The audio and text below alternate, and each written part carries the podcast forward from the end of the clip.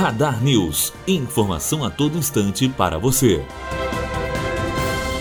Trabalhadores da iniciativa privada sem limite de idade com direito a contas do PIS já conseguem verificar quanto possuem de saldo para sacar. A consulta é feita pelo www.caixa.gov.br barra contaspis. A liberação do pagamento ainda depende da sanção da MP. O presidente Michel Temer tem até o dia 19 de junho para sancioná-la. Matheus Azevedo, aluno do primeiro ano de jornalismo, direto para a rádio Unifoa, formando para a vida.